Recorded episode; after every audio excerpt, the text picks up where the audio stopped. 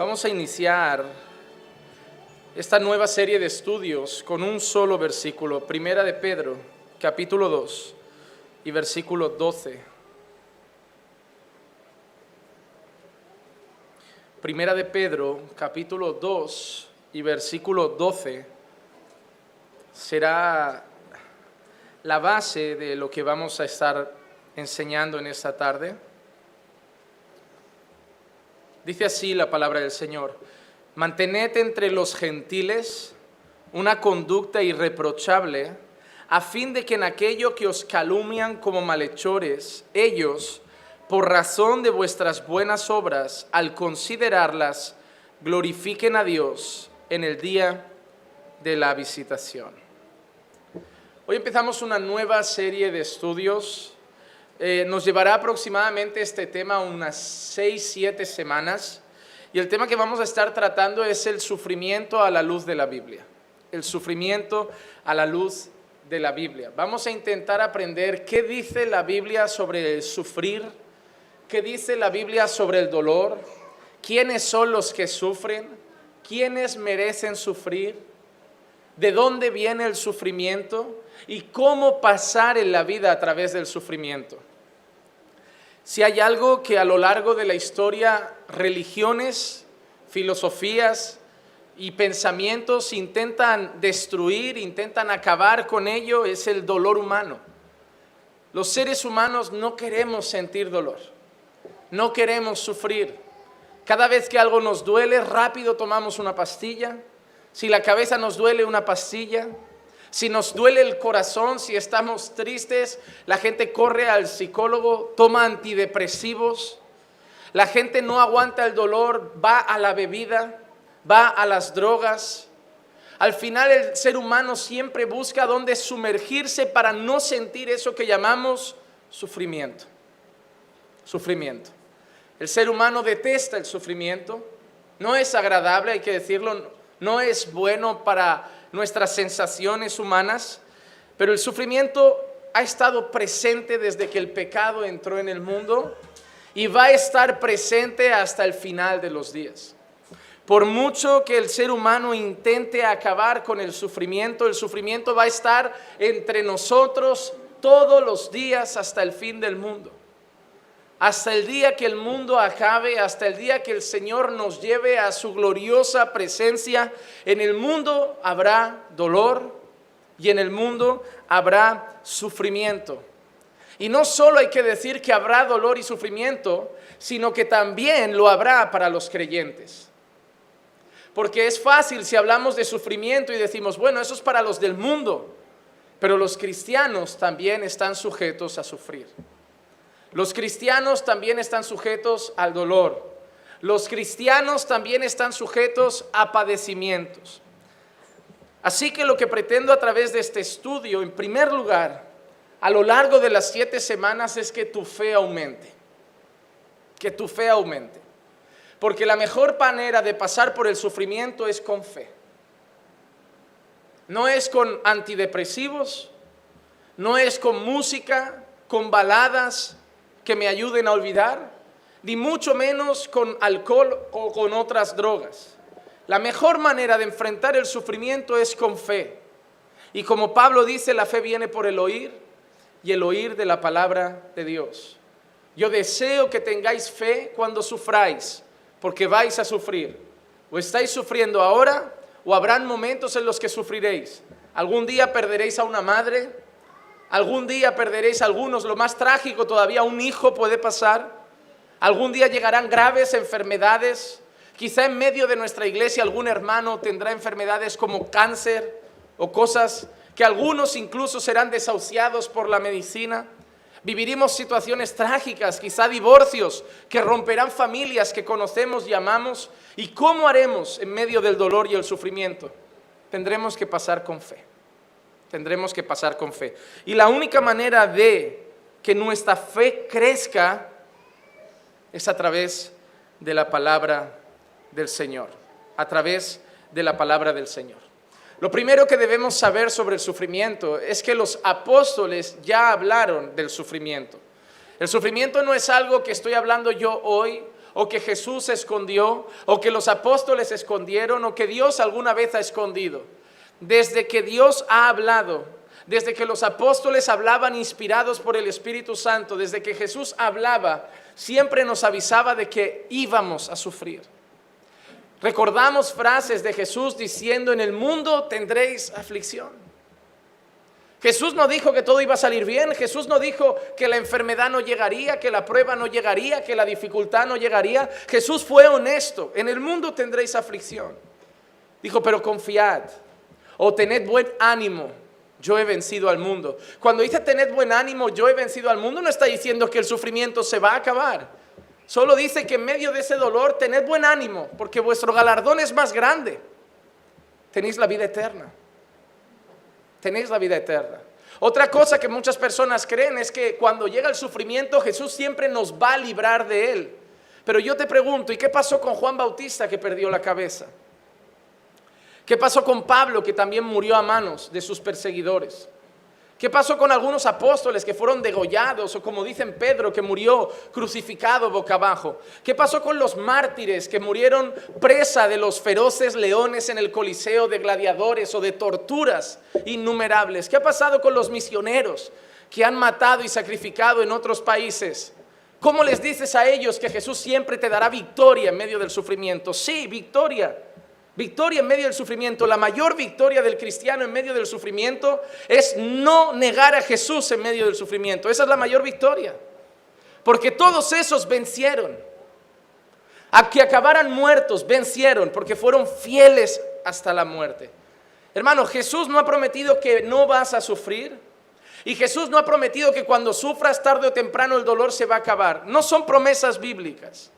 Mucha gente ha muerto y ha sufrido y ha padecido y el destino final ha sido morir por Cristo.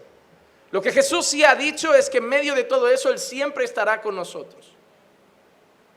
Jesús no prometió la ausencia de problemas, pero prometió su presencia en medio de los problemas. Cuando yo leo primera de Pedro 4:12, el apóstol Pedro dice, amados, no os sorprendáis del fuego de prueba que en medio de vosotros ha venido para probaros, como si alguna cosa extraña os estuviera aconteciendo. El apóstol Pedro dice, hermanos, estáis siendo probados.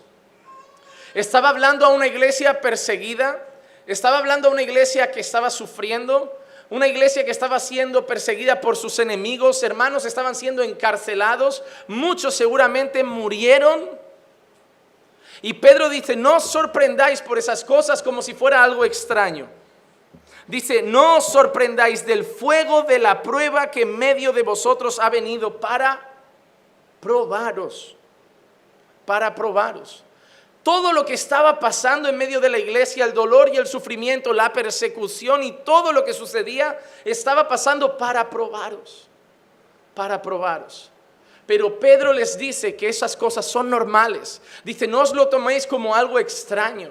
Cuando la iglesia es sacudida, cuando el enemigo se levanta, Pedro les está diciendo, cuando pasen esas cosas, no os lo toméis como algo extraño. Hay gente que viene un día, miren, a mí hay personas que vienen al despacho asustadas como, pastor, noto que el enemigo me quiere zarandear, noto, pastor, estoy, no, no sé, no, noto opresión, noto, ¿y qué quieres notar? Eres su enemigo, ¿qué quieres? Que te compre un helado, que te lleve a pasear, que el diablo te lleve de cena. ¿Qué quiere? Pues claro que te va a oprimir. Pues claro que te quiere tentar, pues claro que te quiere hacer caer, pues claro que te quiere hacer tropezar. Sorpréndete si no te sientes oprimido, porque eso significa que eres su amigo. El día que el diablo deje de atacarme, el día que el diablo esté contento conmigo, va a ser el día en que yo me preocupe. El día que yo esté un mes tranquilo como diciendo, qué bien va todo, ese día es para preocuparse. Porque el diablo no sacude a los suyos. Él se enfurece con sus enemigos. Y nosotros somos sus enemigos por cuanto somos amigos de Dios.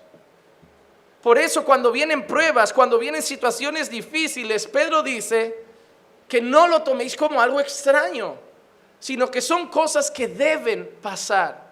Deben pasar. Y ahora sí, unido al versículo que hemos leído, Primera de Pedro 2.12, en medio de esa dificultad, en medio de ese sufrimiento, en medio de ese dolor, Pedro quiere que mantengamos entre los gentiles una conducta irreprochable. Pedro no quiere que reclamemos, que nos quejemos, que murmuremos contra Dios. Pedro quiere que en medio del dolor y del sufrimiento mantengamos entre los gentiles, mantengamos en el mundo una conducta irreprochable. ¿Para qué? A fin de que en aquello que os calumnian como malhechores ellos, por razón de vuestras buenas obras, al considerarlas, glorifiquen a Dios en el día de la visitación. Cuando sufrimos, padecemos y pasamos por momentos malos, es el mejor momento para que Dios sea glorificado. Porque es muy fácil levantar las manos y cantar cuando todo va bien. Es muy fácil decir qué bueno eres Dios cuando hay dinero. Es muy fácil decir qué bueno eres Dios cuando hay comida. Es muy fácil decir Dios es bueno cuando hay paz en casa. Pero yo quiero ver a la gente decir Dios es bueno cuando no hay trabajo. Yo quiero a la gente decir Dios es bueno cuando un, un ser querido está en el hospital. Yo quiero decir a la gente Dios es bueno cuando no hay comida. En los momentos difíciles y en las pruebas es un momento en que en medio del mundo podemos glorificar grandemente a Dios. Porque el mundo te va a mirar. En medio de eso, ¿qué, haría el mundo? se quejaría de la vida, reclamaría contra Dios, se daría la bebida, tomaría antidepresivos, se tiraría a la droga, rompería con todo, gritaría, se enfadaría, patalearía. El mundo te mira esperando que hagas lo mismo y en medio del dolor tú cantas, tú alabas, tú oras, tú tienes fe. Y encima la gente te dice, ¿y tu Dios? Y eres capaz de decir, mi Dios sigue siendo bueno, mi Dios sigue siendo justo, mi Dios sigue siendo amor y yo lo sigo amando igual, alabando igual, adorando igual. Y es ahí donde el mundo va a decir, gloria a Dios por ese pueblo. Nosotros marcamos la diferencia cuando las cosas se complican porque es cuando el mundo cree que vamos a actuar como el mundo y actuamos diferente al mundo, que el mundo alaba a Dios y glorifica a Dios por lo que su pueblo hace. Pero tristemente hoy la iglesia, como no sabe sufrir, como no padece nada, a la mínima que hay un problema, grita, insulta, se enfada, da una pataleta, se aleja tres semanas de la iglesia, actúan como el mundo. Entonces no glorifican a Dios. Hermano, antes de entrar en el inicio de todo, como en esta introducción quiero decirte algo. Usa los malos momentos para glorificar a Dios y no para demostrar que no tienes fe. Usa los malos momentos para que el mundo diga, realmente Dios te ha cambiado. Realmente estás con Dios. No para decir, ves, al final solo vas a la iglesia, pero sigues siendo el mismo. Que los momentos difíciles sirvan para dar la gloria a Dios. Para dar la gloria a Dios. Porque hermano, como una esponja de las que usamos para ducharnos, solo sabemos de qué está llena cuando la apretamos. Miren, hermano, si tú coges una esponja de esas de ducharse y la llenas de leche o la llenas de agua o la llenas de Coca-Cola, por fuera todo va a parecer igual, pero cuando la apretas vas a saber de qué está lleno eso. Pues nosotros somos igual. A veces es necesario, hermanos, que la vida nos apriete. A veces es necesario que Dios nos apriete para probarnos y ver de qué pasta estamos hecha y qué nivel de fe hay en nosotros. Vamos entonces a entrar en el tema del sufrimiento y vamos a ver directamente el origen del sufrimiento. ¿Dónde empezó el sufrimiento? El primer día en que el sufrimiento llegó, el primer día en que el dolor llegó, vamos a responder a esa pregunta hoy. ¿Cuál es el origen y motivo del sufrimiento? Para empezar, debemos recordar algo. ¿Dios creó el sufrimiento? No. ¿Dios creó el dolor? No. ¿Era el plan de Dios inicial que el hombre en el Edén sufriera? No. Lo que Dios hizo al principio dice la Biblia que todo lo que Dios hizo era bueno. Vamos a leer algunos textos para repetir cómo la frase era bueno se repite constantemente. Génesis 1.4. Y vio Dios que la luz era buena y separó Dios la luz de las tinieblas. Vio Dios que la luz era buena. Génesis 1.10. Y llamó Dios a lo seco tierra y al conjunto de las aguas llamó mares y vio Dios que era bueno. Versículo 12 del mismo capítulo 1. Y produjo la tierra vegetación, hierbas que dan semilla según su género, y árboles que dan fruto con su semilla en él, según su género. Y vio Dios que era bueno. Versículo 18 del mismo capítulo 1. Y para dominar en el día y en la noche y para separar la luz de las tinieblas. Y vio Dios que era bueno. Dios decide poner el sol, poner la luna, dividir la noche del día. Dios crea eso y vio Dios que era bueno. Génesis 1:21. Y creó Dios los grandes monstruos marinos y todo ser viviente que se mueve, de los cuales están llenas las aguas según su género, y toda ave según su género. Y vio Dios que era, vio Dios que era bueno. Génesis 1:25.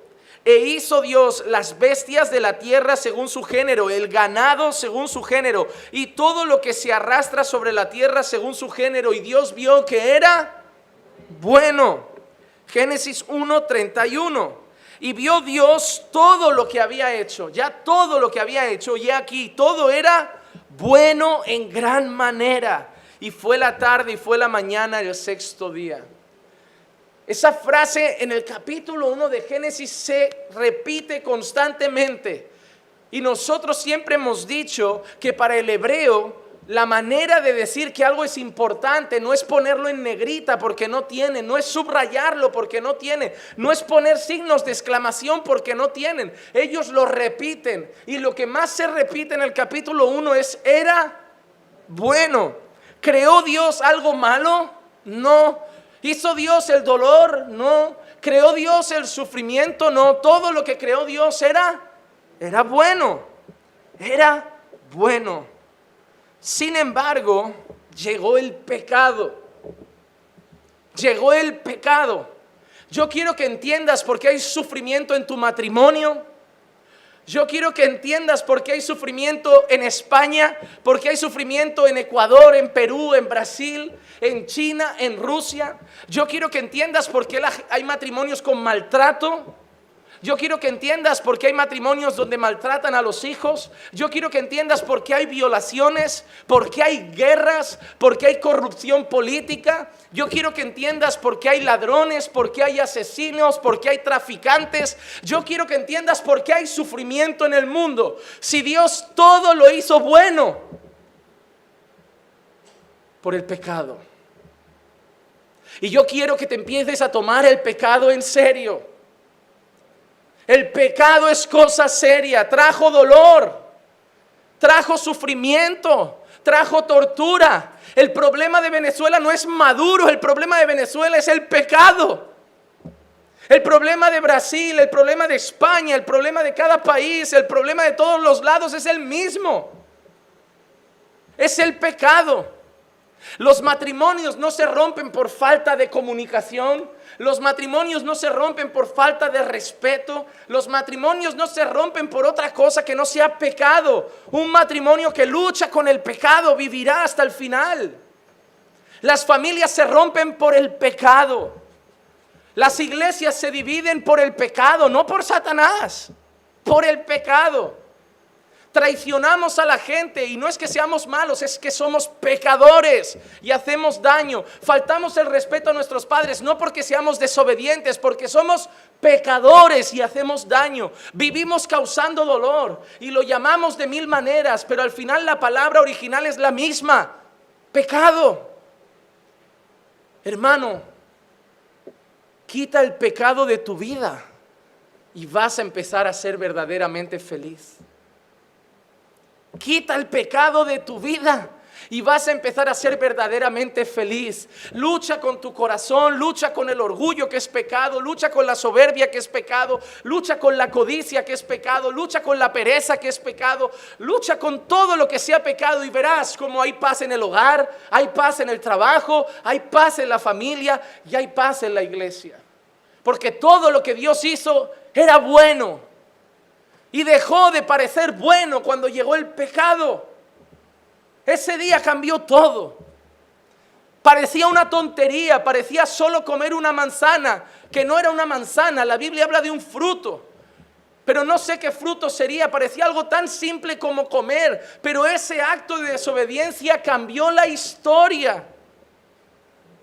Cambió la historia de un paraíso donde Dios se reunía cara a cara con el hombre todos los días, donde había una comunión íntima con el Padre perfecta y de la noche a la mañana llegó el desastre, llegó el dolor, llegó la muerte, llegó la separación con Dios que solo Cristo pudo solucionar en aquella cruz, porque nadie más pudo.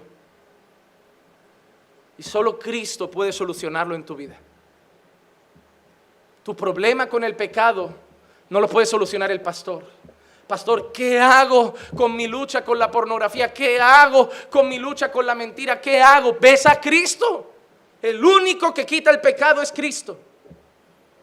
Es Cristo. No son los métodos, nuestro esfuerzo, es Cristo. Abraza a Cristo y Él empieza a limpiar. Pero alejado de Él, nada puedes hacer.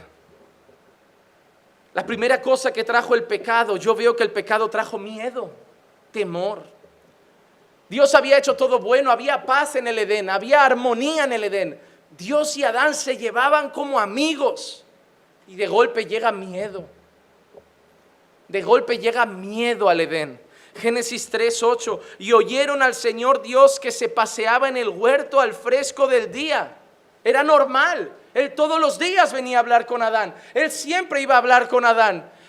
Dios solo hizo lo de siempre. Paseaba en el huerto al fresco del día. Y el hombre y su mujer se escondieron de la presencia del Señor entre los árboles del huerto. Se escondieron, tuvieron miedo, tuvieron temor. ¿Por qué nos da miedo morir si sabemos que estamos en paz con Dios? Solo tiene miedo a morir el que cree que no está en paz con Dios. Seguimos teniendo miedo de Dios por la misma cosa del principio, por el pecado. La gente tiene miedo de si es salva, si no es salva, si está bien, si no está bien, porque miran su corazón y ven pecado y saben que desde el Edén el hombre se sigue escondiendo y está separado de Dios por lo mismo, por el pecado. No solo trajo miedo, también trajo disputas familiares. La primera pelea de matrimonio es esa. después del pecado, ¿qué es lo primero que vemos después del pecado? Entre Adán y Eva, peleas matrimoniales. Génesis 3:12, y el hombre respondió, la mujer que tú me diste por compañera me dio del árbol y yo comí. Cuando yo voy a tratar a gente en matrimonios, en consejería, la mayoría de veces es la misma frase, yo no soy, es la mujer. Y la mujer dice, yo no soy, es el marido. El pecado trajo la primera pelea conyugal y hasta hoy sigue dividiendo familias igual, uno echando la culpa al otro. Por el pecado. Pocas veces llega alguien al despacho diciendo, pastor, estoy destrozando mi familia. Siempre son reproches. El pecado trajo miedo. El pecado trajo reproches. Mira qué más trajo el pecado. Génesis 3, del 16 al 19. Génesis 3, del 16 al 19. A la mujer dijo, mira qué trajo a la mujer, a la mujer dijo, en gran manera multiplicaré tu dolor en el parto. Con dolor darás a luz los hijos. Primera cosa que trae también el pecado, dolor físico en gran manera para el parto. Y el ser humano intenta luchar, ¿verdad? El ser humano intenta. Me hace mucha gracia porque Dios castiga al hombre y el hombre intenta inventar cosas para evitar el castigo de Dios. La epidural y tantas otras cosas. Pero hermano, no hay parto que uno sonría todo el rato, ¿eh? No he visto ningún parto en que la mujer esté pasándole en vivo, sonriendo y diciendo, no, como si nada aquí. Ni con epidural. La epidural la piden gritando. Algunas llegan hasta felices diciendo, no, yo no querré epidural. Diez minutos después, epidural, epidural. Pero es bueno que sufran. Hermanos, ustedes que son hombres de Dios, cuando sus mujeres vayan a tener un bebé o otro bebé y le estén cogiendo la mano, le dices, recuerda el pecado, recuerda el pecado. Tu mujer te va a gritar porque en ese momento estará enfadada, pero le dices, esto es por el pecado, el pecado es cosa seria, el pecado te ha metido aquí. Igual antes ni dolía, pero mira la que ha liado el pecado.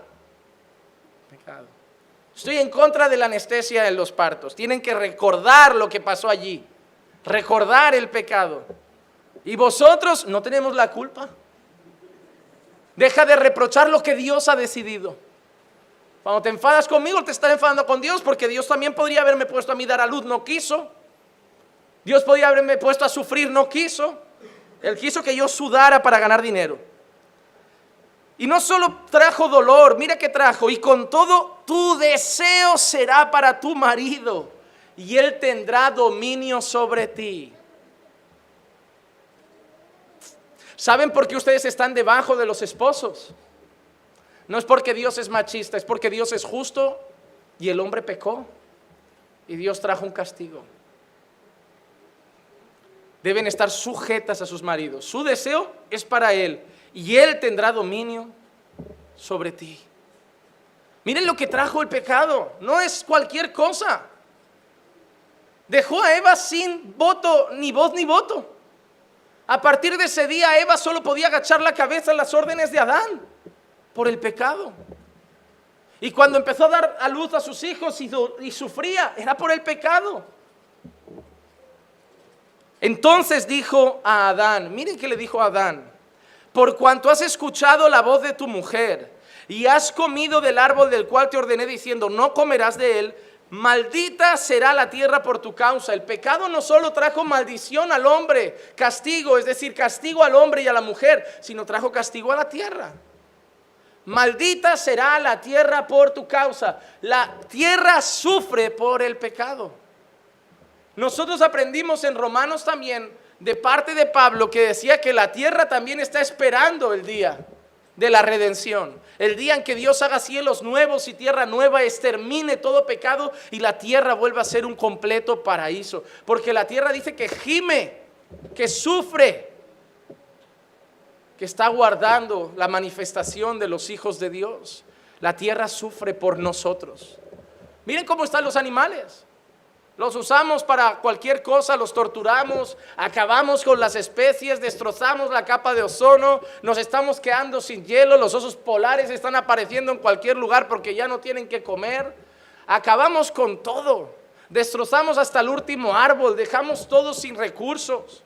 Explotamos todo, aunque sepamos que la próxima generación no tendrá nada, pero nosotros lo consumimos. Que ellos ya se busquen la vida y busquen agua en algún sitio, o hagan agua artificial, o se vayan a Plutón a buscar agua, pero yo la gasto, a mí me da igual. Que ellos se apañen con sus playas llenas de porquería. No, nosotros disfrutemos y la próxima generación que se vaya a vivir a la luna. El pecado es así. No pensamos en los que vienen después, solo en nosotros. No pensamos en los hijos, en lo que ven, en lo que van a imitar, en lo que hacen. Pensamos en yo estar tranquilo. Todo lo, que vemos aquí es fruto del pecado. Maldita será la tierra por tu causa. Con trabajo comerás de ella todos los días de tu vida. Espinos y abrojos te producirá y comerás de las plantas del campo. Con el sudor de tu rostro comerás el pan hasta que vuelvas a la tierra porque de ella fuiste tomado, pues polvo eres y al polvo volverás. Todo lo que Dios había hecho era, el paraíso era bueno, la vida era buena, teníamos salud, estábamos en comunión con Dios, no había dolor, no había sufrimiento, no había castigo. Yo creo que no había ni sudor, porque ahora tenían que sudar para comer. La tierra es maldita, el hombre es castigado, la mujer es castigada, la humanidad es castigada, porque luego también Pablo nos recuerda que por el pecado de un hombre llegó a todos. El origen del sufrimiento tiene una palabra solo, pecado. Pastor, ¿por qué sufro? Por el pecado. O tuyo o de otro, pero por el pecado. Pastor, estoy sufriendo, mi marido me ha engañado. ¿Por qué sufro? Por el pecado de tu marido, pero por el pecado. El pecado trajo el sufrimiento a este mundo.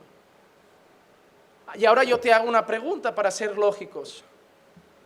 ¿El pecado va a estar siempre presente en este mundo mientras estemos en esta tierra? Y si el pecado trajo el sufrimiento y el pecado estará presente, el sufrimiento estará presente. El origen del pecado, del sufrimiento es el pecado. Si tú lees Génesis 5 en adelante, empiezas a ver que la gente empieza a morir, algo que no se había visto. Dolor, muerte, sufrimiento, castigo, maldición a la tierra, sujeción de Eva a Adán en gran manera, tu deseo será para él y él te dará dominio sobre ti, te multiplicaré los dolores en tu parto, todas esas cosas. ¿Y tú quieres pecar? y tú quieres seguir pecando, hermano, recuerda una cosa cuando vayas a pecar, no solo vas a ofender a Dios, de alguna manera vas a traer sufrimiento, o a tu casa, o a tu vida, o a tus hijos, o a tu trabajo, o a tu iglesia, a alguien, pero pecas, sufrimiento habrá mañana. Sufrimiento habrá mañana.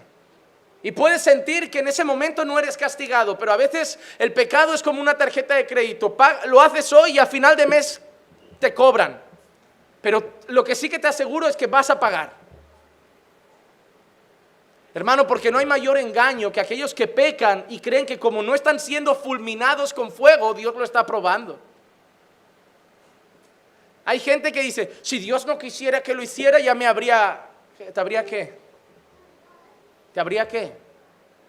Es que un día vas a estar cara a cara con Él. Él no te ha dicho que te lo va a hacer hoy ni te lo va a hacer mañana. Es más, te puedes pasar toda la vida pecando y a lo mejor Dios no te castiga.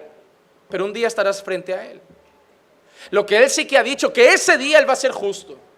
Y que aunque no te haya castigado en esta tierra y hayas hecho lo que quieras en esta tierra, ese día será justo y te va a mandar al infierno donde vas a sufrir toda la eternidad, donde va a haber lloro y crujir de dientes, y ahí te acordarás de tu pecado, porque no te quitará la memoria para que recuerdes por qué estás ahí. Y ahí sí va a haber sufrimiento. Pero te aseguro una cosa, ese no se acabará. Ese sufrimiento será eterno. Miren, hay una esperanza para nosotros en cuanto al sufrimiento. El impío sufrirá eternamente. Porque el impío, aunque muera en esta tierra, lo que le espera es sufrimiento eterno. Pero nosotros no sufriremos para siempre. Y eso es un llamado a la esperanza en Cristo. Apocalipsis 21 del 1 al 4.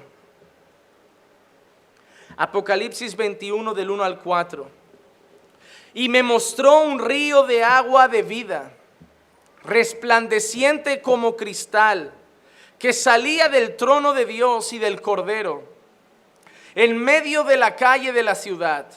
Y a cada lado del río estaba el árbol de la vida que produce doce clases de fruto, dando su fruto cada mes.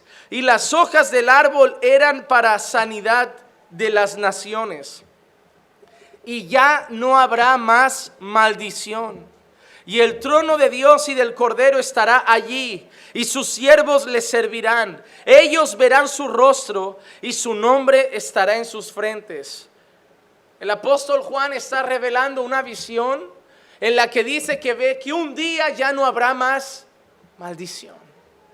Ya no habrá más maldición. Ya se acabará el dolor, ya se acabará el sufrimiento, ya se acabará el castigo, ya se acabará la maldad, el terrorismo, los robos, las violaciones, los secuestros, porque ya no habrá más maldición. Acabará el dolor y acabará el sufrimiento y no habrá más maldición por una cosa, porque ya no habrá pecado. Porque en ese lugar donde estará el Señor reinando y donde estarán sus siervos con Él, no hay pecado. Ya no hay pecado. Apocalipsis 21, 27. Y jamás entrará en ella nada inmundo, ni el que practica abominación y mentira, sino solo aquellos cuyos nombres están escritos en el libro de la vida. En el libro de la vida.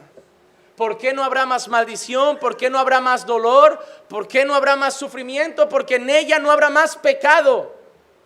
El origen del dolor, el pecado. Y el día que no haya pecado ya no hay más dolor. Es así. Es simple. Es fácil de entender. Sufrimos por el pecado. Seguiremos sufriendo en este mundo mientras haya pecado. Pero el día que seamos llevados a la gloria eterna con Dios en aquel lugar donde ya no habrá pecado, ya tampoco habrá más dolor. Sin embargo, los impíos sí, sufrirán en esta tierra y sufrirán para toda la eternidad. Porque dice el apóstol Juan que allí en ese lugar donde no habrá maldición, donde no habrá sufrimiento, donde no habrá dolor, solo están aquellos que sus nombres están escritos en el libro de la vida. Hermano, te digo una cosa, da gusto cuando uno compra una casa y tiene su nombre en una escritura. Da gusto cuando uno abre una cuenta y tiene su nombre en una libreta. Da gusto cuando uno está en una empresa y tiene su nombre en la lista de nóminas. Pero el lugar más importante donde deben estar nuestros nombres es en el libro de la vida. Es en el libro de la vida. Esa es la pregunta que debemos hacernos siempre. ¿Está mi nombre escrito en el libro de la vida? ¿Está mi nombre escrito en el libro de la vida? Ahora quiero hablar de otra cosa. Hemos hablado del origen del sufrimiento y ahora quiero responder una pregunta porque hay unas corrientes raras hoy que es, ¿los creyentes sufren? ¿Los creyentes sufren? Porque hay un montón de iglesias, como dije, incluso en Brasil hay una gran iglesia famosa que se llama Pare de Sufrir. Pare de sufrir. Tienes un problema, ves allí que se acaba. Estás enfermo, ves que Dios te cura. Está tu matrimonio mal, lleva allí la foto de tu marido, un pelo y ven a hacer un ritual y se arregla el matrimonio. Esa iglesia es lo más parecido a magia y un chamán que hay. Si tú vas a la bruja que hay a dos calles de aquí, te dirá lo mismo, ¿no? Trae, no, mira, estoy enamorada de un hombre casado, ¿no? Consígueme un pelo, una foto, una pertenencia de él. Y, ah. y matamos un gallo negro y le echamos un mal de ojo a la mujer para que lo deje o muera y queda libre para ti. Pues hoy las iglesias igual.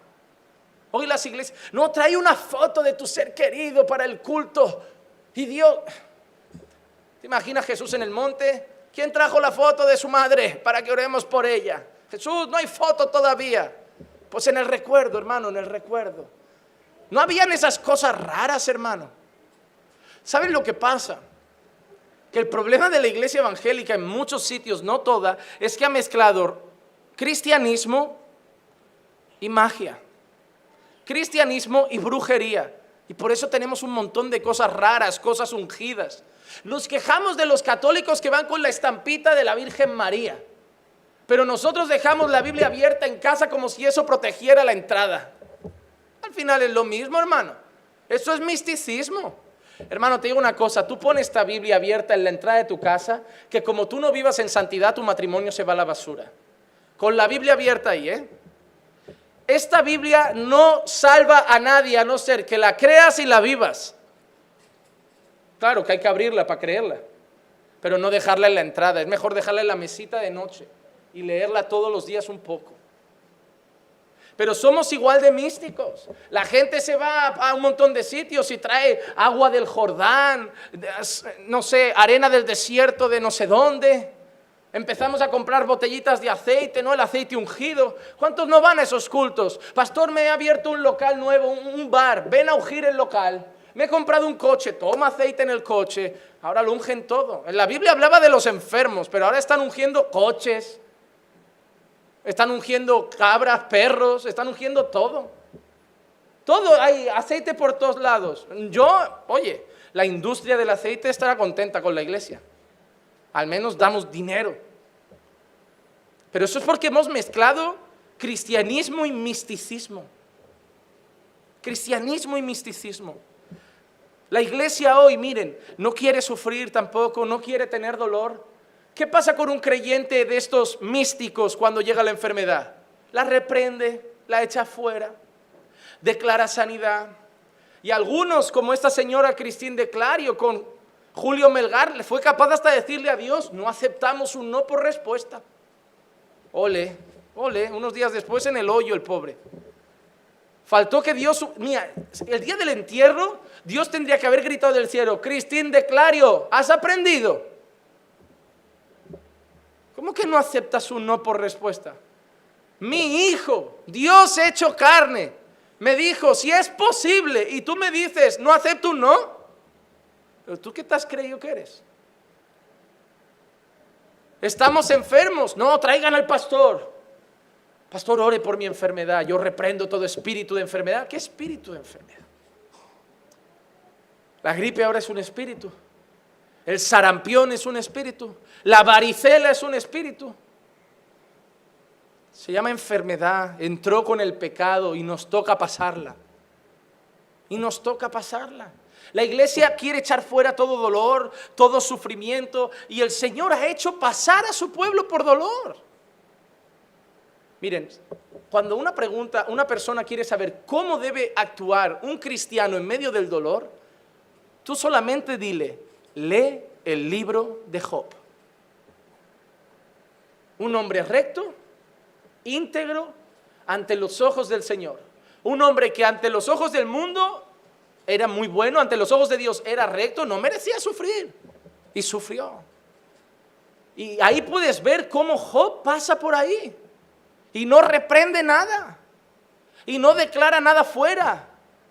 Él sigue pasando con la cabeza agachada sin entender nada aunque al final lo entendió. Mire, vamos a ver, por ejemplo, el sufrimiento del creyente en la vida de Job. Cuando nosotros leemos Job capítulo 1, si tú lees los versículos 1 y 8, dicen que Job era un hombre recto y perfecto. En el versículo 2 dice que Job tenía una gran familia. Y en el versículo 3 explica que además tenía muchas riquezas y que tenía muy buena reputación en medio de toda la sociedad. Es decir, buena vida, riquezas, familia, buena reputación y un perfecto testimonio ante los ojos de Dios. El hombre que no merecía sufrir, el hombre que todo le tenía que ir bien. Pero cuando llegamos a Job capítulo 1, versículos 9 al 12 pasa lo siguiente. Respondió Satanás al Señor, ¿acaso teme Job a Dios de balde? ¿No has hecho tú una valla alrededor de él, de su casa y de todo lo que tiene por todos lados? Has bendecido el trabajo de sus manos y sus posesiones han aumentado en la tierra. Eh, Satanás le está diciendo a Dios, Job es bueno, se porta bien y todo, ¿por qué lo proteges? ¿Por qué lo cuidas? Satanás le está diciendo, Job es un creyente más, mientras todo le va bien, te alaba, hace sus ofrendas, hace sus sacrificios, pero mira que le dice ahora, pero extiende ahora tu mano y toca todo lo que tienes, todo lo que tiene, y verás si no te maldice en tu misma cara. Mira lo que le dice Satanás, como tiene todo, te alaba, pero tócalo, quítale lo que tiene y verás cómo te maldice en tu propia cara. Entonces el Señor dijo a Satanás, he aquí, todo lo que tiene está en tu poder. A ningún creyente le gusta el libro de Job porque vemos a Dios dejando la vida de un creyente en manos de Satanás. Ah, pero eso pasó en el Antiguo Testamento. En el Nuevo Testamento yo me encuentro a Jesús diciéndole a Pedro, Pedro, Satanás me ha dicho que os va a zarandear y le voy a dejar. ¿Cómo? No, pastor, deme la dirección de la iglesia, pare de sufrir, que este mensaje no me gusta. No. Pero es que es la verdad, hermano. ¿Me está diciendo usted que Dios puede dejar que Satanás y sus demonios toquen algunas áreas de nuestra vida? Sí. Lo dejó con la iglesia, lo dejó con Job. Me está diciendo que Dios, el amor y el bueno Dios, deja al diablo que tanto me odia y a sus demonios a veces tocar mi vida? Si quieres, sí.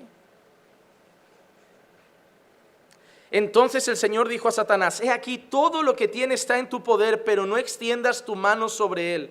Y Satanás salió de la presencia del Señor. Déjame aclararte una cosa. Dios no ha dado vía libre a Satanás para hacer con tu vida lo que quiera. Ojo, número uno, Satanás no te puede tocar si eres de Dios. Aquel que es de Dios, el diablo no lo toca.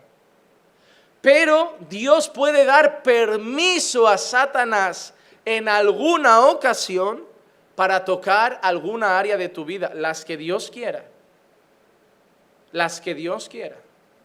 Porque si tú sigues leyendo Job, te das cuenta que Dios le dice, toca eso, pero no toques eso. Toca eso, pero no toques aquello. ¿Habéis leído el libro? Leedlo. Porque Satanás solo puede tocar hasta donde Dios le deja. Seguramente Satanás quería matar a Job, pero Dios le dice, toca el dinero, pero no toques aquello. Incluso cuando lo pone enfermo le dice, toca su cuerpo, pero no toques su vida. Es decir, ponlo enfermo, pero no lo mates. Y Satanás toca hasta donde Dios le deja. Lutero dijo una frase muy curiosa. Martín Lutero dijo, Satanás es el diablo de Dios. Le pertenece a Dios. No anda suelto haciendo lo que quiere y Dios no tiene control sobre él. Dios tiene control sobre nosotros y Dios tiene control sobre el infierno. Si Satanás quiere tocar incluso un impío y Dios lo quiere guardar, Dios lo guarda. Y Satanás seguro que anda detrás de nosotros como león rugiente buscando a quien devorar, pero no nos devora porque Dios no le deja. Pero si en algún momento de tu vida Dios le quiere decir a Satanás, oye, toca su dinero que se está volviendo un poco arrogante, Satanás va a empezar a hacer un desastre en tus finanzas y no lo vas a poder impedir. Pero porque Dios le ha dejado. Satanás puede tocar tu vida solo si Dios le deja y hasta donde Dios le deja, mientras Dios le deja, cuando Dios le deja y si Dios le deja. Porque también puede ser que no quiera que te toque. Pero lo hizo con Job. Y luego en el Nuevo Testamento le dice a Pedro Jesús lo mismo. Y lo hizo con la iglesia un tiempo. Si tú sigues leyendo al final del capítulo 2, te das cuenta que Job ha perdido casi toda su familia excepto a su esposa, ha perdido su salud y ha perdido sus finanzas, porque Dios le dijo a Satanás, todo lo que tiene está en tu poder, está en tu poder. En esos dos capítulos podemos aprender tres cosas sobre el sufrimiento, tres cosas sobre el sufrimiento. Número uno, el sufrimiento es real. El sufrimiento es real. Hay muchas religiones orientales que enseñan que el sufrimiento no existe, que es una condición mental del hombre y que si tú consigues meditar lo suficiente, llegarás a un sentimiento de paz absoluta donde no habrá dolor budismo y muchas religiones orientales llevan al hombre a salir del cuerpo prácticamente para no sentir el dolor.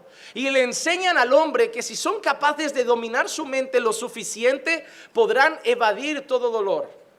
Tú no ves esas religiones orientales, esos faquires que ponen la mano en el fuego, que se tumban en clavos, que hacen cosas y te dicen que todo está en la mente, que el dolor está ahí, se pellizcan, se clavan cosas, se meten espadas, se pinchan y no, parece que no sienten nada. Y ellos enseñan que eso está en la mente, que el dolor está aquí, que el dolor no es real, pero eso es mentira, el dolor es real. El dolor es real. Cuando tu madre muera, lo que sientes no es algo que está en la mente, es dolor. Y es real. Y no se te va a ir. Aunque la gente te diga, bueno, vamos a intentar que no piense en eso. No, aunque no lo pienses, tarde o temprano volverás. Es tu madre, ha muerto, no la vas a tener más en esta tierra. Y eso duele. El dolor es real. Que tu hijo se ponga enfermo.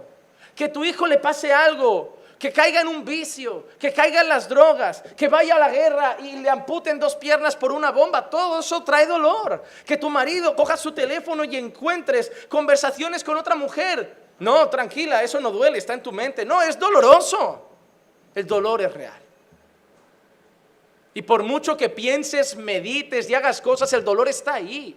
Y te puedes ir al bar y emborracharte y cuando se te acabe la borrachera, el dolor sigue ahí. Hermano, puedes intentar olvidarte del dolor un instante, pero tarde o temprano va a estar ahí. Así que no intentes desplazarlo de tu vida, pasa por él. Cuando pases por el fuego no te quemarás. y cuando pases por las aguas no te anegarán. El Señor dice que está contigo, pero dice que vas a pasar por el fuego. No intentes echar fuera el dolor. No te pongas a llamar a todo el mundo intentando que la gente te distraiga para no sufrir. Sufre con Dios. Sufre con Él. Sí, es bueno apoyarse en la gente, pero la gente no va a poder estar todo el día encima nuestro. Tu marido te va a poder consolar un rato, los amigos un rato, pero tarde o temprano estarás solo con tu dolor. ¿Qué vas a hacer? ¿Saltar de la ventana? tirarte por un puente. No, pastor, estoy pensando en quitarme la vida. ¿Por qué? Porque sufres. A tu alrededor hay millones sufriendo que no se la van a quitar. Eso no es la solución. Eso solo te va a llevar a un sufrimiento eterno. Pasa el dolor. Busca a Dios en medio del dolor. Cántale, ten confianza, esperanza. Como veremos ahora, otra realidad, la segunda sobre el sufrimiento. Hemos dicho que es real. Pero también no podemos olvidar que Dios es soberano sobre el sufrimiento, que Dios controla lo que nos está pasando. No puedo más con mi vida. Si Dios te está dejando ahí es porque todavía puedes. Porque todavía puedes. Dios no te va a llevar a un límite donde Él no te va a sostener. Hermano, ¿qué, ¿qué, interés crees que tiene Dios en ver cómo te tiras por el puente? Dios no, si te está dejando pasar por algo doloroso, no es para que te tires por un puente. No es para que cojas un avión y huyas y abandones la familia. No es para que grites ni desistas de Dios y te vuelvas al mundo. Es porque algo quiere hacer en tu corazón. Algo quiere cambiar en ti. Igual te hará más fuerte. Igual te enseñará algo. Yo no lo sé. Yo no lo sé. Solo Dios sabe. Y muchos vienen al pastor como si fuera un medio. Pastor, pero ¿por qué pasa? ¿Pero por qué? No lo sé, no lo sé. No lo sé ni cuando me pasa a mí. Yo no entiendo a veces ni por qué a mí me pasan cosas. Pero tengo que seguir mirando al cielo y sabiendo algo. Tú controlas todo. Y lo que me está pasando no está fuera de tu control. Dios no se olvida de su pueblo. Hermano, Dios no está mirando a un lado y te ha dejado solo un tiempo. Dios tiene sus ojos puestos en ti y no los quita. Y Él ve que estás sufriendo y Él ve tu dolor. Y si no quita el dolor es porque algo quiere hacer. Pastor, pero yo le he pedido, Señor, no puedo más. ¿Por qué me deja más? Porque si Él deja más, Él te conoce mejor que tú. Él sabe que todavía puedes más. Eres más fuerte de lo que piensas. O a lo mejor es para que veas que realmente eres débil y lo necesitas. Dios es soberano en medio del sufrimiento. Job estaba sufriendo, pero Dios estaba controlando todo lo que pasaba y no dejaba que pasara nada que él no controlase. En ningún momento vemos a Dios decir, Satanás, ¿por qué has tocado ahí? Te dije que no tocaras. No. ¿Te has dado cuenta una cosa en la Biblia? Satanás obedece perfectamente a Dios. Yo, ¿sabes por qué no tengo miedo a los demonios? porque le hacen caso a mi Señor. Hermano, los demonios son como perros. Cuando Dios silba van todos. Tiemblan a su voz. Yo no puedo temer a los demonios cuando conmigo, a mi favor, está alguien mucho más poderoso. Y eso me da confianza. Hermano, yo también sufro.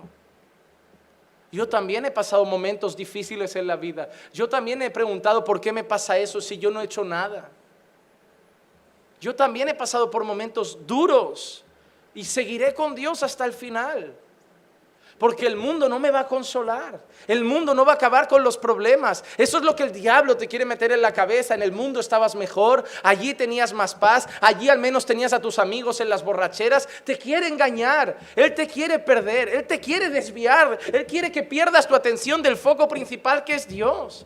Y Dios sigue ahí. Y el diablo te va a susurrar, te va a decir, ¿ves? ¿Ves dónde está tu Dios? ¿Dónde está? El que dice que te ama, que ha dado a su Hijo por tu vida, que ha dado a su Hijo por tus pecados, que te ha salvado, que te ha quitado las tinieblas, pero si te tiene solo, si te tiene abandonado. Satanás habla, ¿saben? No es mudo, no es mudo, no es mudo. Y Él es el Padre de la... Cuando Satanás habla, miente para confundir para desviar nuestra atención. Por eso debemos tener los ojos aquí.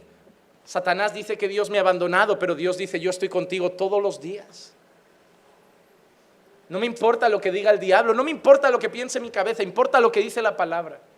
A veces mi cabeza está pensando algo y la palabra dice otra cosa. La palabra vale más que lo que yo pienso. Porque a veces mi cabeza me quiere jugar malas pasadas. Matrimonios, a veces la cabeza os va a decir, para, desiste, tu mujer no te ama, tu marido no te ama, no vale la pena luchar por... Te va, te va, te va, te vas a comer la cabeza. Pero la palabra te dice, lo que Dios ha unido, no lo separe el hombre. Sois una sola carne y para toda la vida. Eso es lo que vale. Eso es lo que vale.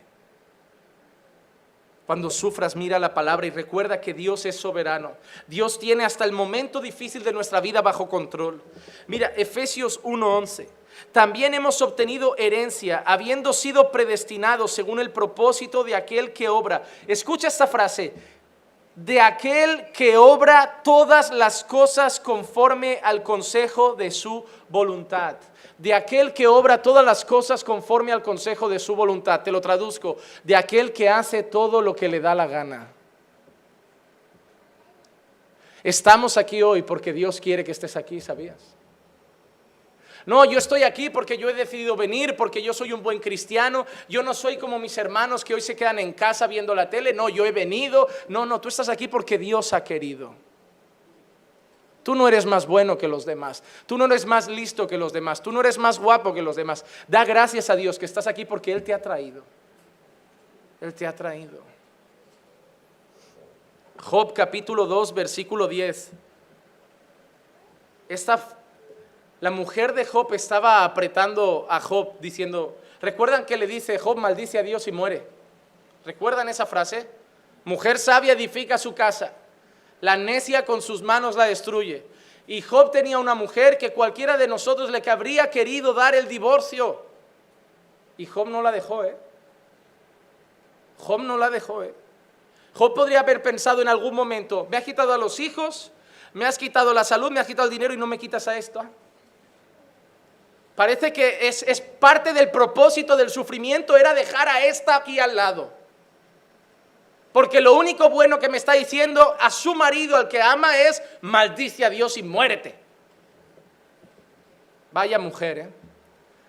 Para los que a veces la mujer o el marido nos trata mal y queremos dejarlo, Job siguió con ella.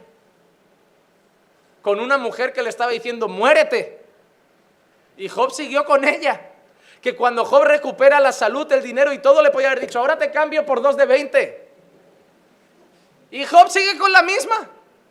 Y tiene más hijos. Porque el matrimonio no se trata de que me diga te quiero. El matrimonio se trata de, aunque me diga muérete, seguir ahí a su lado. Complicado, ¿verdad? Estar casado. Pero eso es cuando entendemos que es para toda la vida.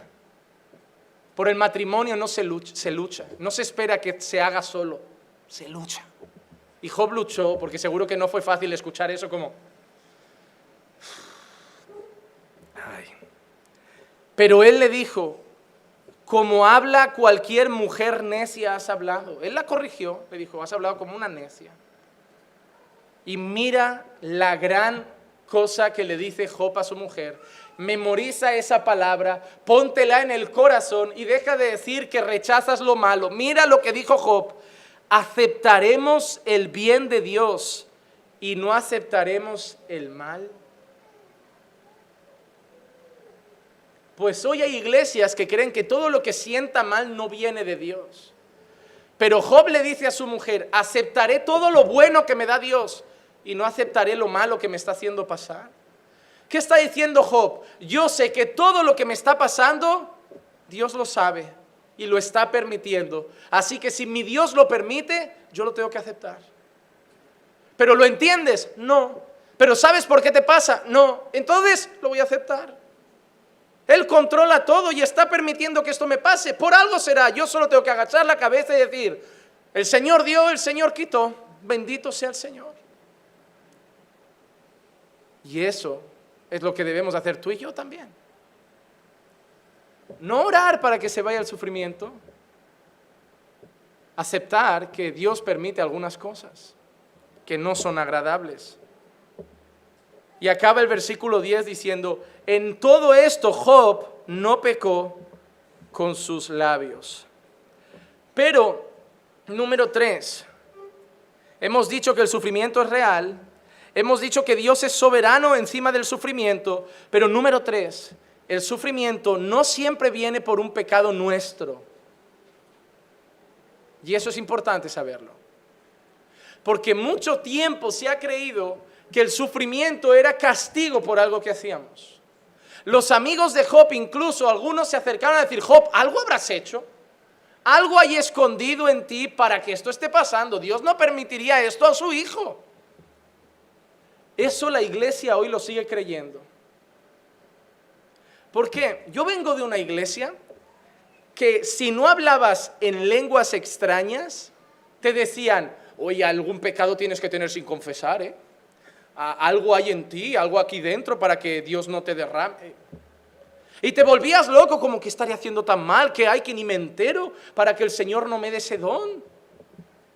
Te hacían creer que eras un inmundo cuando estabas tú bien. Hoy hay cosas que pasan en la iglesia y la gente directamente acusa un pecado. Llega una deuda a un hermano y la gente sabe qué piensa. Dios es justo. Porque ese hermano hacía esto malo y está pagando las consecuencias. Miren, el pecado trae consecuencias y muchas veces castigo de Dios. Pero no siempre el sufrimiento es por nuestro propio pecado. Y eso también lo aprendo con Job. Te pregunto, ¿qué pecado cometió Job? Dios dice que Job había pecado. Dios dice que Job había hecho algo malo contra él. O Dios dice que Job era recto y perfecto. O Dios dice que Job era íntegro. Así que el sufrimiento no siempre es consecuencia de un pecado nuestro. Señor, ¿qué he hecho? Muéstrame qué he hecho para saber por qué me pasa esto. Yo he tenido mujeres, alguna mujer me vino alguna vez con un hijo con discapacidad pensando que eso era consecuencia de que lo tuvo fuera del matrimonio. Y estaba convencida de que eso era consecuencia de tener un hijo fuera del matrimonio. Si todas las personas que han tenido un hijo en pecado, el hijo fuera discapacitado, habría más gente discapacitada que sin discapacidad. Porque hoy nos parecemos a los discípulos de Jesús cuando vieron a aquel ciego y le preguntaron a Jesús, ¿quién ha pecado, él o sus padres para que sea ciego? ¿Qué dijo Jesús? Ni él ni sus padres. Ah, entonces los ciegos no es por un pecado de la familia. Y si nace alguien con síndrome de Down no es por un pecado del matrimonio.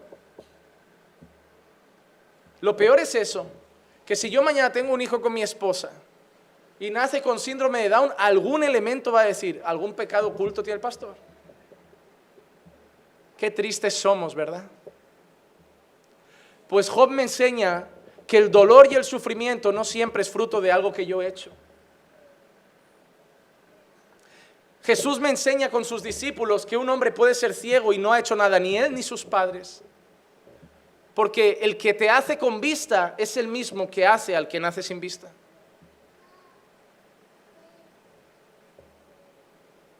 El que nos hace nosotros es el que hace al niño con síndrome de Down.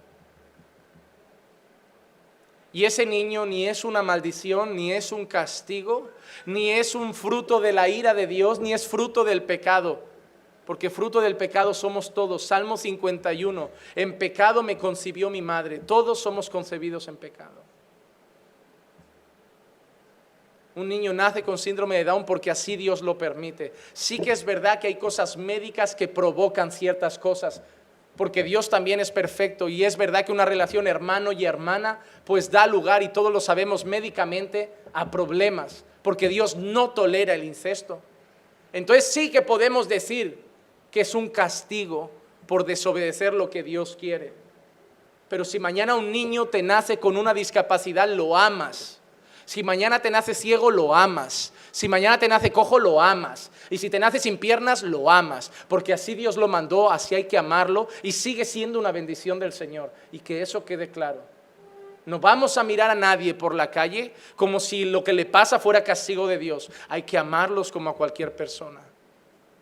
Incluso te digo más, y en esas discapacidades y en esos problemas Dios tiene un propósito y los puede usar para su gloria. Cuidado que la iglesia también se está volviendo muy farisea. Todo es por un pecado. Algo hay oculto para que pase eso. Uy, si lo han echado del trabajo y si tiene problemas económicos, no es todo por pecado, no es todo porque la gente ha hecho algo mal. Hay gente que simplemente Dios le permite sufrir un tiempo. La, iglesia primitiva en Hechos 2 vemos que vendían todo y lo repartían y no habrían pobres entre ellos. Había gente a lo mejor en necesidad, pero los hermanos la suplían, no decían que era castigo de Dios. Cuando un hermano te llegue con problemas a casa, no le digas que tiene un castigo de Dios, dile en qué puedo ayudarte. No siempre viene por el pecado, pero, número cuatro, el sufrimiento sí puede venir por el pecado. Así que lo que necesitamos es discernimiento para saber si lo que estoy pasando son consecuencias o lo que estoy pasando es permiso de Dios porque Él así lo quiere. Porque ni siempre es por el pecado, ni siempre no es por el pecado. Ejemplos. Segunda de Crónicas 26 del 17 al 20.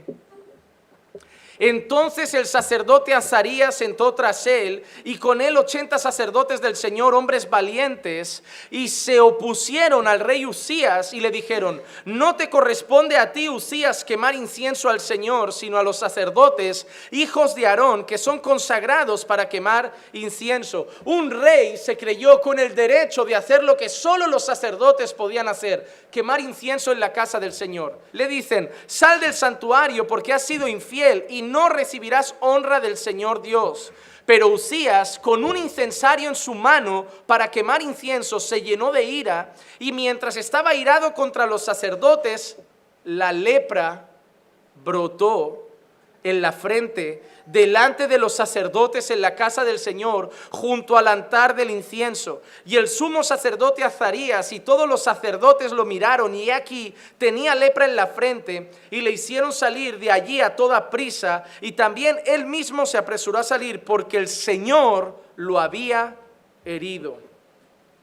Un rey que rompe la ley de Dios, hace algo que solo pueden hacer los sacerdotes y Dios le manda lepra. Primera de Corintios 11:30. ¿Recuerdan el pasaje de la cena del Señor? Hay una parte al final que Pablo dice, por esta razón hay muchos débiles y enfermos entre vosotros y muchos duermen. Pablo dice, examínese cada uno a sí mismo para ver si puede participar de la cena, porque el que come y bebe indignamente sin discernir el juicio del Señor, sin discernir el cuerpo del Señor, juicio come y bebe para sí. Y Pablo dice, por eso, porque hay gente que lo hace por hacer, sin discernir, sin respetar lo que es la cena del Señor, hay gente que está enferma y dice muchos duermen. Y la expresión muchos duermen significa muchos están muertos. Consecuencia del pecado. Juan 5:14. Después de esto Jesús lo halló en el templo y le dijo, mira, has sido sanado. No peques más para que no te suceda algo peor. Así que vemos que el pecado no siempre viene por, el sufrimiento no siempre viene por nuestro pecado, pero si pecamos, Dios puede castigarnos con un gran sufrimiento. A un rey le mandó lepra, a algunos los ha matado por el pecado. Así que no juguemos con el pecado. Quizá muchos estáis sufriendo hoy y la pregunta que tenéis que haceros cuando lleguéis a casa es, ¿Es por mi culpa o es porque Dios así lo quiere para enseñarme algo? Pero te digo algo, la gran mayoría de veces es culpa nuestra. Job llegó hasta el punto, en medio del dolor, que quiso debatir con Dios. Y a veces tú y yo nos pasa igual. Sufrimos tanto que queremos un cara a cara con Dios de Señor. ¿Por qué? ¿Por qué? ¿Por qué? Job 31, 35 dice, ¿quién me diera que alguien me oyera? He aquí mi firma, que me responda el Todopoderoso y la acusación que ha escrito mi adversario. Job grita diciendo que me responda el Todopoderoso. Tengo cosas que no entiendo. Job no entendía cosas. Job quería saber por qué permitía todo eso, por qué le estaba pasando todo eso. Y llega un momento de frustración tan grande que mira al cielo y dice, yo quiero hablar con Dios cara a cara y que me responda por qué me pasa eso. Y yo he apuntado algunas de las respuestas de Dios, porque el deseo de Job fue concedido. Dios tuvo un cara a cara con Job, pero no fue como Job lo esperaba. Job Dios le responde de esta manera. Mira algunas respuestas. Job 38:4. ¿Dónde estabas tú, Job, cuando yo echaba los cimientos de la tierra? Dímelo si tienes inteligencia. Le dice, ¿dónde estabas tú cuando yo dije haya luz? ¿Dónde estabas tú cuando yo hice la tierra, Job? Job 38:12. ¿Alguna vez en tu vida has mandado a la mañana y hecho conocer al alba su lugar? Es decir, Job, ¿eres tú acaso el que pone el sol y lo quita, el que dice cuándo empieza el día y cuándo acaba? Versículos 22 al 23. ¿Has entrado en los depósitos de la nieve o has visto los depósitos del granizo que he reservado para el tiempo de angustia, para el día de guerra y de la batalla? Le está diciendo Job, ¿acaso tú eres el que ha determinado que H2O sea agua y que si ese agua llega a, 100 a, a menos un grado se congele y se haga granizo? ¿Acaso tú eres quien domina todas esas cosas científicas y físicas? Job 42. ¿Podrá el que censura contender con el Todopoderoso? Él reprende a Dios. el que reprende a Dios responda a eso. Está haciendo un cara a cara. Háblame, Job. ¿Estabas tú cuando hice la tierra? ¿Estabas tú cuando hice los cielos? ¿Estabas tú cuando creé el sol? ¿Eres tú el que da de comer a los leones? ¿Eres tú el que hace brotar la hierba? ¿Eres tú, Job, el que manda lluvia donde hay sequía? ¿Eres tú, Job, el que pone el sol, quita sol, pone luna, quita luna? ¿Eres tú el que conoce todas las estrellas? ¿Eres tú el que da hambre, da de comer al hambriento? ¿Eres tú el que hace eso, Job? ¿Eres tú el que controla los cielos y la tierra? Cuando Dios habla con Job, solo le hace preguntas, no le responde a su respuesta. Pero Job aprende algo. Número uno, Dios le ha dejado a Job que no merece ninguna explicación. Que el ser humano es muy arrogante y siempre quiere tener un porqué. Somos como los niños pequeños cuando entran en esa etapa de por qué. Eh, pero papá, ¿por qué? ¿Pero por qué? No, por esto. ¿Y por qué? Por esto. ¿Y por qué? Por esto. ¿Y por qué? Por esto. ¿Y por qué? Por esto. Porque me da la gana. ¿Por qué? Y punto, ya está. Y a veces con Dios somos así, necesitamos que Dios me explique todo. Por eso la gente vive peleándose con Dios por cosas que no entiende y no va a entender nunca. ¿Por qué Dios permite que una mujer se quede embarazada si a los tres meses le va a hacer perder el niño de forma natural? ¿Por qué Dios permite que una mujer llegue a seis meses de embarazo, pinte la habitación de azul, compre peluche, ropa, le ponga nombre, compre un chupete, esté ilusionada para que luego el niño nazca y muera a los dos días? ¿Por qué Dios permite? Porque una cosa es el pecado, ¿no? Que trae violaciones, que trae... Pero ¿por qué Dios permite eso? Porque un niño de tres años tiene que coger leucemia, cáncer en la sangre y morir perdiendo el cabello y agotado con tres añitos. Y la gente vive así, cuestionando a Dios. Y Dios mirando desde el cielo como diciendo, ¿quién te has creído para cuestionarme? Hermano, como te pongas a cuestionar a Dios, te van a pasar dos cosas. Tu fe va a menguar y tu relación con Dios se va a enfriar. Pero Job entendió una cosa, Job no merece ninguna explicación, él es un pecador, él es un hombre y él es Dios. Y no estamos aquí para cuestionar a Dios. Número dos, Dios no piensa dar a Job ninguna explicación. Job no la merece y Dios no se la piensa dar. Número tres, ¿por qué? Porque Dios es Dios y Job no es Dios. Porque no es una charla de tú a tú. Porque no son dos amigos hablando. Es el creador y la creación. Porque cuando tú decides ponerle más sal a los frijoles, los frijoles no te preguntan por qué los haces con menos sal o más sal. Porque cuando tú cocinas el huevo, el huevo no te dice que por qué le, llevas, le dejas la, yema tan crudita y no se la haces un poco más. Porque cuando tú matas al cerdo para comértelo, el cerdo no te pregunta por qué no matas al árbol y lo dejas vivo. Él simplemente te lo comes y punto. Y si el ciervo te dijera, ¿por qué me comes? Lo mirarías y le dijeras, mira, lo siento mucho. Eh, te como, no tengo ni hambre, te como porque me apetece. Pero nosotros sí, arrogantes y soberbios humanos, nos creemos con el derecho de preguntar al hacedor el por qué hace muchas cosas. Nosotros tratamos a los animales sin darle justificación de por qué los tratamos así. Hay gente que viste a los perros. Si el perro hablara, miraría al dueño y le diría, ¿te crees que soy que un bebé, una muñeca? Soy un perro, me gusta andar en pelo y punto.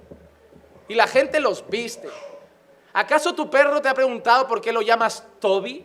¿O por qué lo llamas Thor? ¿O por qué le pones nombres de actores de cine o nombres de película o nombres mitológicos? ¿Acaso tu perro no? Pero tú dices Thor y el perro va. Pero nosotros somos arrogantes. Tratamos a la creación sin que nos tenga que sin tener que justificar nada, pero nosotros queremos que Dios nos justifique todo. Hermano, no. ¿Te acuerdas cuando Dios dijo que nosotros ejerceríamos dominio sobre la tierra? La tierra no nos pregunta cómo hacemos las cosas porque nosotros ejercemos dominio sobre la tierra. Pues Dios ejerce dominio sobre nosotros y no tenemos que preguntar por qué hace las cosas. Apúntate esta frase para guardarla en tu corazón. Dios merece ser adorado, no cuestionado. A Dios se le adora, no se le cuestiona. A Dios se le canta, no se le dice por qué haces esto. A Dios se le adora incluso sin entender por qué hace las cosas. Pero hay algo que la Biblia me da de esperanza. Y es que Dios no hace nada, ni porque le gusta vernos sufrir, ni porque se divierte viéndonos sufrir. Y Dios no hace nada sin pensar por qué lo hace. Dios no es irracional. Dios siempre hace todo con un propósito. Y todo lo que Job no entendía, todo el sufrimiento que Job no encontraba respuesta, un día al final, Job entendió por qué. Job capítulo 42, versículos 5 y 6. He sabido de ti solo de oídas, pero ahora mis ojos te ven. Job sufre, padece, no entiende nada, cuestiona a Dios y al final dice, no te conocía, no te conocía.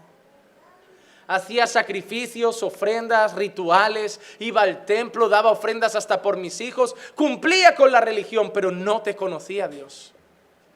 Y al final de todo ese dolor, Job mira a Dios y dice, solo había escuchado hablar de ti, pero en medio de todo esto, ahora mis ojos te ven. A lo mejor Dios te está haciendo sufrir porque en medio del sufrimiento lo vas a ver. Lo vas a ver. Porque a lo mejor estás muy lejos de Él. Y a lo mejor con sufrimiento Dios consigue que vuelvas a orar, que vuelvas a levantarte en las madrugadas, que vuelvas a ayunar, que vuelvas a llorar, que vuelvas a buscarlo con ganas. Por eso después de decir, ahora mis ojos se ven, Job dice, por eso me retracto y me arrepiento en polvo y ceniza. Dice, me arrepiento de, haberte cuestionado, me arrepiento de haberte preguntado tantas cosas porque ahora he entendido que yo solo había escuchado de ti, pero no te conocía y ahora mis ojos te ven. Job se ha enterado de una cosa que tú y yo nos tenemos que enterar. Dios no cabe en una caja. Dios no cabe en nuestras cabezas. Hay muchos porqués que no vamos a tener respuesta. Hay muchas cosas que diré, yo pienso, tú piensas, pero no estaremos de acuerdo. Y ninguno tendrá razón, porque hay cosas que solo Dios sabe. La propia Biblia habla de misterios, porque Dios no cabe en nuestras cabezas. Dios no cabe ni en los cielos. Segunda de Crónicas 6:18, pero ¿morará verdaderamente Dios con los hombres en la tierra? He aquí, mira lo que dice, los cielos y los cielos de los cielos no te pueden contener ¿Cuánto menos esta casa que yo he edificado? Cuando Salomón edifica ese templo, dice, aquí no cabe Dios. ¿Sabes qué? Dios no cabe en este local. Dios no cabe en España. Dios no cabe en Europa. Dios es más grande que el continente. Dios es más grande que el mundo. Dios es más grande que los cielos. Dios es más grande que todas las cosas. No cabe en nuestras cabecitas limitadas no entendemos a las mujeres, vamos a entender a Dios. Cuando tú coges el libro de Buda, del budismo, el budismo cabe en cuatro papeles, tiene sus leyes y sus cosas, funciona así, así, causa efecto, esto es lo que hay. Pero Dios tiene muchos porqués que no entendemos. Cuanto más empiezas a buscar de Dios y conocer a Dios, más te asombras, más te asombras. Hermanos, yo solo sé que llevo casi ocho años pastoreando esta iglesia y hoy debería decir, sé mucho de Dios, pero lo único que sé es que me falta mucho. Porque cuanto más leo, más preguntas me salen, más misterios se me abren. Pero por eso no me voy a alejar, porque qué bueno saber que es Dios. Porque los hombres funcionamos de cierta manera, el ser humano funciona de cierta manera, pero Dios no cabe aquí. Pero no hay que cuestionarlo, hay que adorarlo. Hay que confiar en Él. ¿Conocéis a José? Sufrimiento, abandonado por los hermanos, vendido por los hermanos, traicionado por los hermanos, se vuelve a un país que no es el suyo, a una tierra que no es la suya, empieza a servir con integridad a un hombre como esclavo, como siervo, lo engaña la mujer de ese hombre, acaba en prisión, se olvidan de él de prisión y todo ese sufrimiento al final le dice a sus hermanos un día, Dios creo que me ha traído aquí para hoy salvar vuestras vidas, para hacer bien a vosotros. Sufrimiento que nadie se explicaba, pero que al final todos entendimos. Y para nosotros es bonito porque tenemos estas páginas, sabemos cómo acaba la historia de José, pero José estaba viviendo su historia y no sabía lo que iba a pasar mañana. Yo empiezo a leer la historia de José y ya sé cómo acaba y por eso no me da pena el chiquillo. Lo han vendido, pero yo pienso, yo no lloro con la película porque ya sé que acaba bien. Pero José estaba en ese pozo y no sabía si iba a salir de ahí. José estaba en la cárcel y no sabía qué iba a pasar. Y las cárceles no son como las de ahora, ¿eh? Que haces deporte, te sacas la carrera, tres comidas al día. No, ahí pis, ese es todo junto, violadores, todo. todos juntos ahí comiendo con las ratas, las cucarachas, todo lo que haga falta. Y nada de limpieza, ¿eh? Ni una ropita, ni unas duchas. Una cárcel de la época. Noemí, una mujer que sale por la necesidad de su tierra y llega a sufrir tanto que dice, llamadme Mara porque de dolor me ha, me ha llenado el Todopoderoso. Y una mujer que al final acaba entendiendo la gracia de Dios. ¿Conocen al profeta Habacuc? ¿Le suena? Habacuc. Habacuc no solo sufrió, sino que en el sufrimiento de Habacuc, ¿sabes quién ganaban? Los paganos. Porque Habacuc estaba sufriendo y además quien estaba provocando el sufrimiento y quien estaba siendo como bendecido, entre comillas, eran los enemigos de Dios. Habacuc ahí sí que no entendía nada. El pueblo de Dios estaba siendo castigado por los enemigos de Dios que estaban siendo prosperados. Pero Habacuc 3, 17, 18, en vez de protestar, en vez de reclamar, en vez de hacer nada, Habacuc dice, aunque la higuera no eche brotes, ni haya fruto en las viñas, aunque falte el producto del olivo y los campos no produzcan alimentos, aunque falten ovejas en el aprisco y no haya vacas en los establos, con todo, yo me alegraré en el Señor y me regocijaré en el Dios de mi salvación. Habacuc sabe que a pesar del dolor, que a pesar del sufrimiento, que a pesar de todo lo que pasa, en Habacuc 2.14 dice, toda la tierra se llenará del conocimiento de la gloria del Señor, como las aguas cubren el mar. Todo lo que Dios hace al final lleva una misma cosa, a que Dios sea glorificado. Y quiero terminar con dos textos más, con dos versículos más y termino. Número uno, tú quieres hablar de sufrimiento y de dolor y que un sufrimiento y un dolor que humanamente parece injusto, parece no merecido, pues mira la cruz del Calvario. Mira la cruz. ¿Quién sufrió más sino su propio hijo? ¿Quién fue más abandonado por el padre que el hijo? Que tuvo que decir, Elí, Elí, lama sabactani. Padre, ¿por qué me has abandonado? ¿Por qué el Padre permitió los latigazos? ¿Por qué el Padre permitió la corona de espinas? ¿Por qué el Padre permitió los golpes en la espalda? ¿Por qué el Padre permitió las burlas? ¿Y por qué el Padre siendo tan bueno y justo lo abandona en aquella cruz cuando carga con un pecado que no es suyo sino nuestro? ¿Quieres ver sufrimiento? El único que no merecía sufrir, el único que no merecía dolor, el único que era más justo que Job, más recto que Job, más santo que Job, el más bueno, el único bueno, por decirlo claramente, de la tierra, en aquella cruz del Calvario fue abandonado, fue insultado, fue usurpado, fue golpeado.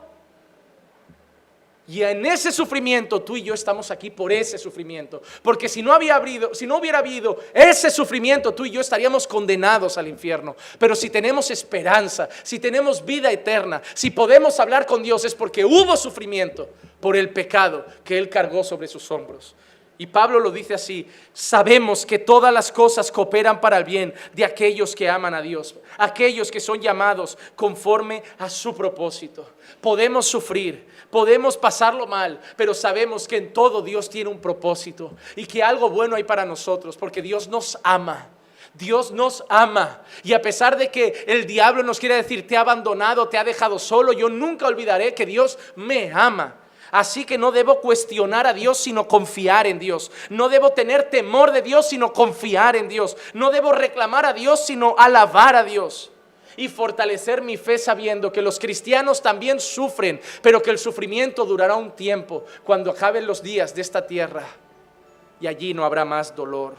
Y cantaremos como Moisés el cántico de Moisés. Apocalipsis 15, 3, 4. Y cantaban el cántico de Moisés, siervo de Dios, y el cántico del Cordero diciendo, grandes y maravillosas son tus obras, oh Señor Dios Todopoderoso. Justo y verdadero son tus caminos, oh Rey de las naciones. Oh Señor, ¿quién no temerá y glorificará tu nombre? Pues solo tú eres santo, porque todas las naciones vendrán y adorarán en tu presencia, pues tus justos juicios han sido revelados. Hermano, yo sé que aquí hoy sufro pero yo sé que mañana cantaré a Dios cantaré a Dios. Y por eso no voy a desertar, no voy a tirar la toalla, no voy a dejar la fe, no voy a dejar a Jesús. Aunque el mundo me grita, parece que Dios te ha abandonado, mi corazón sabe que Dios estará conmigo todos los días y un día le cantaré y le alabaré. Oye, no me importa si aquí no tengo casa, no me importa si aquí no llego a tener mucho dinero, no me importa si no me hago famoso, si no me hago rico, si no tengo un gran coche, yo le alabaré yo le alabaré, porque lo importante sí que lo sé, mi nombre está escrito en el libro de la vida y espero que el tuyo también. Vamos a orar.